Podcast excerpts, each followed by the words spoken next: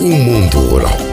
Dicas e novidades no mundo da agricultura, fruticultura e agropecuária. Todos os dias na sua rádio em FM ou em podcast.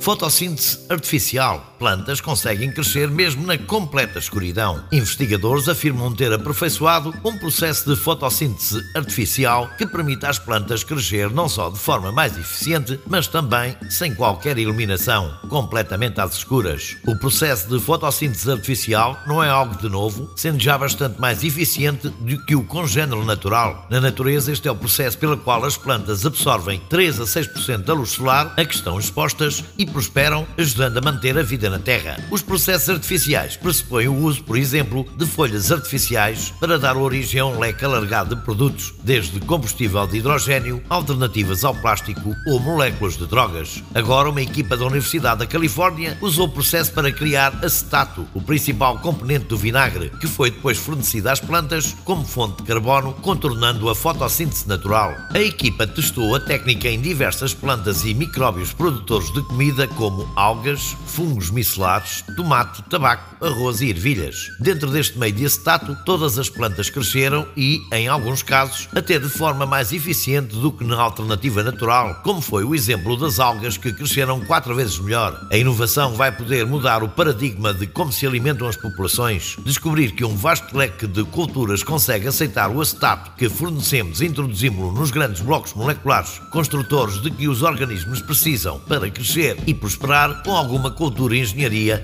podemos ser capazes de desenvolver culturas com acetato como forma de energia extra para aumentar o rendimento. Ao aumentar a eficiência da produção de comida, vão ser precisos menos terrenos, minimizando o impacto da agricultura no meio ambiente. E para a agricultura, em meios menos tradicionais, como no espaço, um aumento de eficiência energética permite alimentar mais membros da tripulação com menos necessidades de energia.